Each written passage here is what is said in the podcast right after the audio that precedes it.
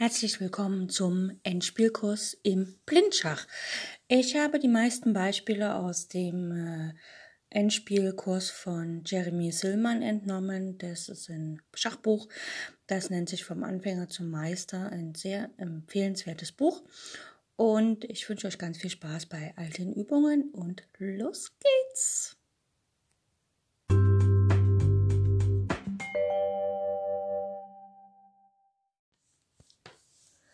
Heute schauen wir uns eine taktische Stellung an, die eigentlich das Thema Hinlenkung und Fesselung ausnutzt. Also zwei Themen, zwei taktische Themen, die durchaus gut sind, wenn man sie weiß. Okay, folgende Stellung. Der weiße König steht auf dem Feld C1. Ein weißer Turm auf A5. Ein weißer Läufer auf H, also Heinrich 5 ein Bauer auf C2 und ein Bauer auf G2. Schwarz hat den König auf C6, die Dame auf G8, ein Bauern auf A4, ein auf G7 und H6.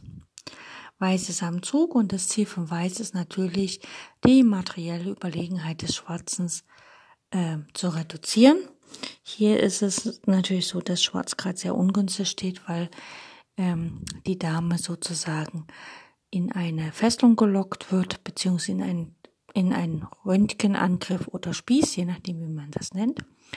Und es ist eine wundervolle Taktik oder beziehungsweise eine wundervolle Studie, die schon relativ alt ist und die halt auf das Thema Hinlenkung beruht. Und wenn dann die Dame dasteht, wo man den König Schach bieten kann und sozusagen König und Dame aufspießt, dann geht die Dame verloren. Gut, fangen wir an. Hier spielt Weiß als erstes Turm A8. Und jetzt kann man schauen, wo die Dame hingehen kann, um halt einfach nicht sofort äh, geschlagen zu werden. Also die Dame, wenn die da stehen bleibt und Schwarz irgendwas anderes zieht, geht die Dame natürlich sofort verloren. Das heißt, die Dame, schauen wir mal an, wo sie hingehen kann.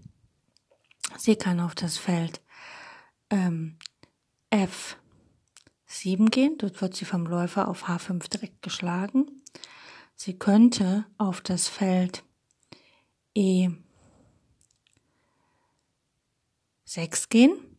Dann kommt Turm A6 mit Schach, der König muss zur Seite und die Dame wird geschlagen. Die Dame könnte nach D5 gehen, dann folgt Läufer F3, spießt die Dame und den König auf und die Dame ist sozusagen gefesselt und wird im nächsten Zug geschlagen. Die Dame könnte nach C4 gehen, dann kommt halt Turm C8 Schach, der König muss zur Seite und die Dame wird auf C4 geschlagen vom Turm. Sie könnte auch auf das Feld B3 gehen, dort wird sie direkt geschlagen vom Bauern. Und sie hat noch die letzten zwei Felder, die übrig sind. Eins ist H7 und eins ist A2. Schauen wir mal, wenn die Dame nach H7 geht, dann spielt Weißläufer G6. Und jetzt hat die Dame keine Felder mehr. Sie könnte noch auf die achte Reihe gehen, dann wird sie direkt vom Turm geschlagen und schlägt die Dame auf G6 folgt Turm A6 mit Schach, dann ist sie auch verloren. Oder schauen wir uns, was passiert, wenn nach Turm A8 die Dame nach A2 geht. Dann spielt Weiß, Turm schlägt A4. Und hier ist es wieder so, alle Felder auf der Diagonalen helfen hier überhaupt nicht, denn äh, ja, die Felder B3, da wird sie geschlagen, C4 wird sie direkt geschlagen, D5 wird sie angefesselt mit Läufer F3, Dame E6 folgt Turm A6, Dame F7 nimmt halt einfach der Läufer raus. Und das heißt also, wir schauen mal, was passiert, wenn die Dame einfach auf A4 schlägt, dann folgt Läufer E8 und der König muss weg und die Dame auf A4 fällt. Das ist im Grunde eigentlich noch die beste Option für das Ganze hier. Aber wenn die Dame nach G8 zurückgeht, dann kommt jetzt Turm A8 und die Dame hat tatsächlich nur noch das Feld H7, was dann natürlich mit Läufer G6 ähm, auch verloren ist für Schwarz. Also ich finde, das ist eine sehr, sehr nette Studie. Und wenn man sich die erste Stellung anschaut, wonach der Turm auf A5 steht, kann man das nicht ahnen, dass das eigentlich so, so schön ist, ne? dass die Dame im Grunde gar keine Felder hat, wo sie hingehen kann.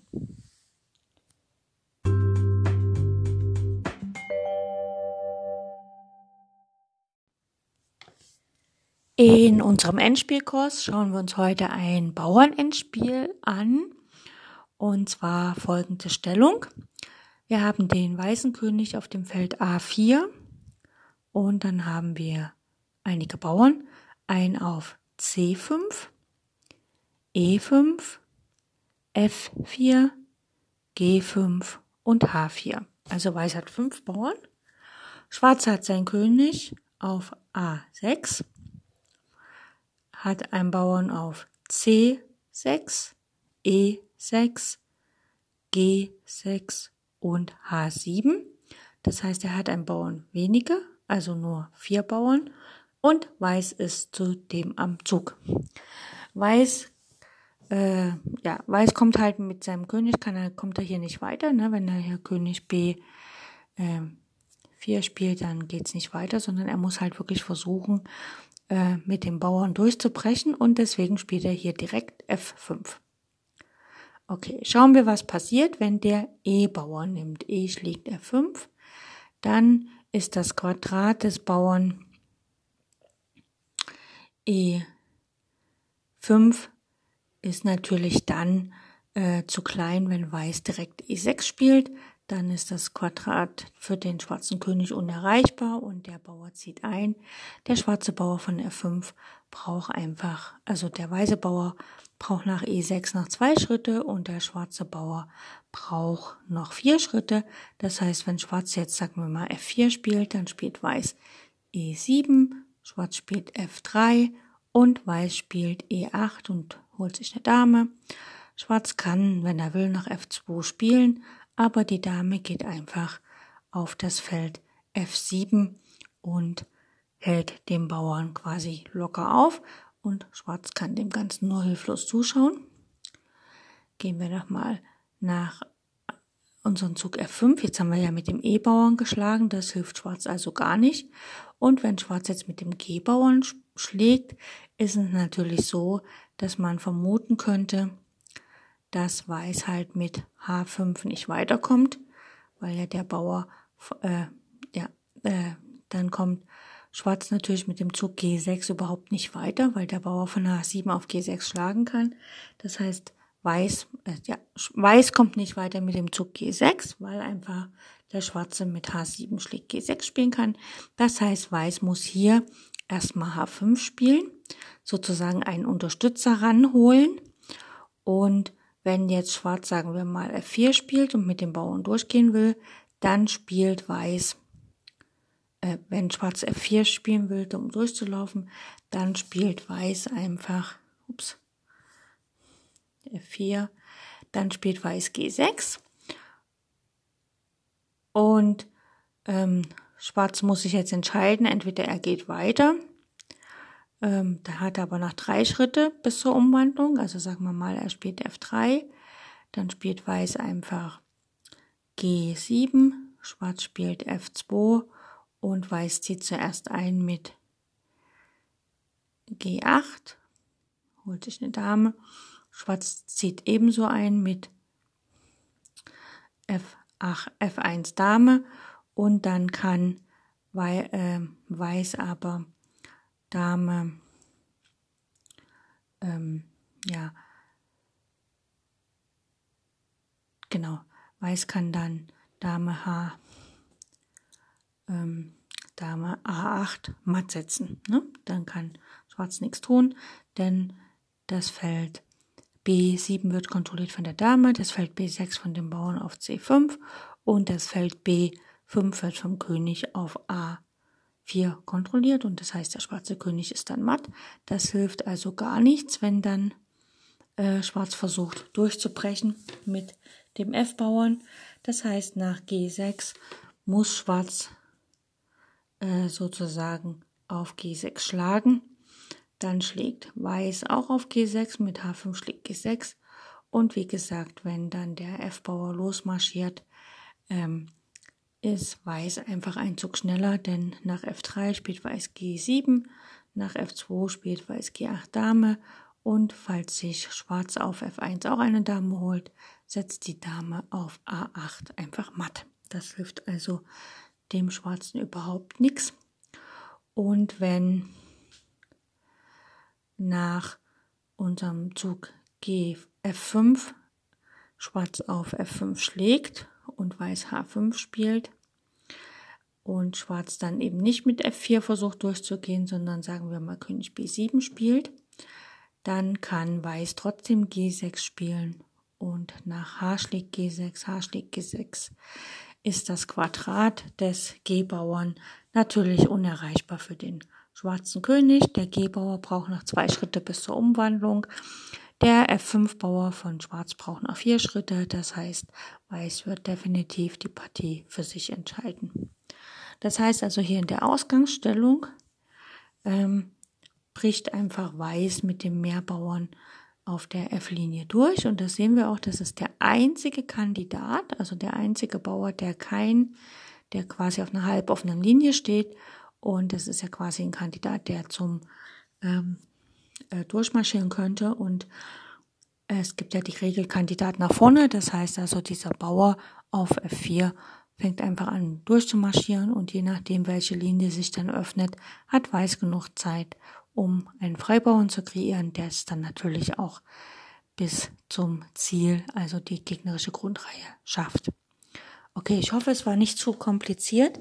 Wir werden höchstwahrscheinlich auf diese Stellung nochmal zurückkommen in einer späteren Folge. Ich wünsche euch ganz viel Spaß und viel Erfolg bei euren Partien. Bis dann.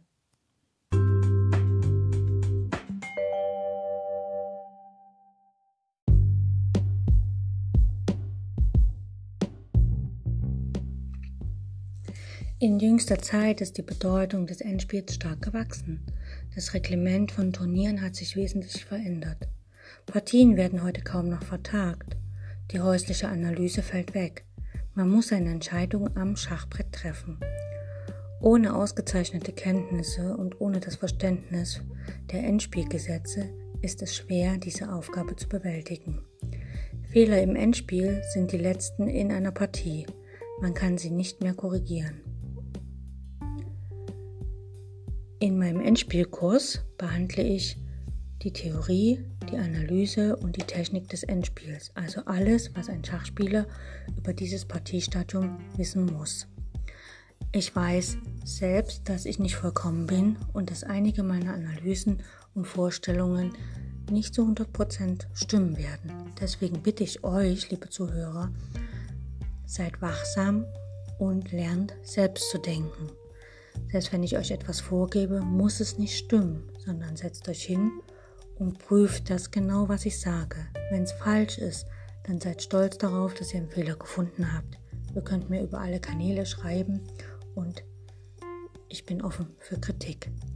Wenn euch das Ganze gefällt, was hier im Endspielkurs kommt, dann bitte ich euch, falls ihr Freunde, Bekannte, Verwandte, andere Schachspieler kennt, informiert sie über mein Schachradio, Schach on Air, so dass mehr und mehr Zuhörer zu meinem Radio kommen und den Endspielkurs auch hören. Ich freue mich auf die nächste Sendung.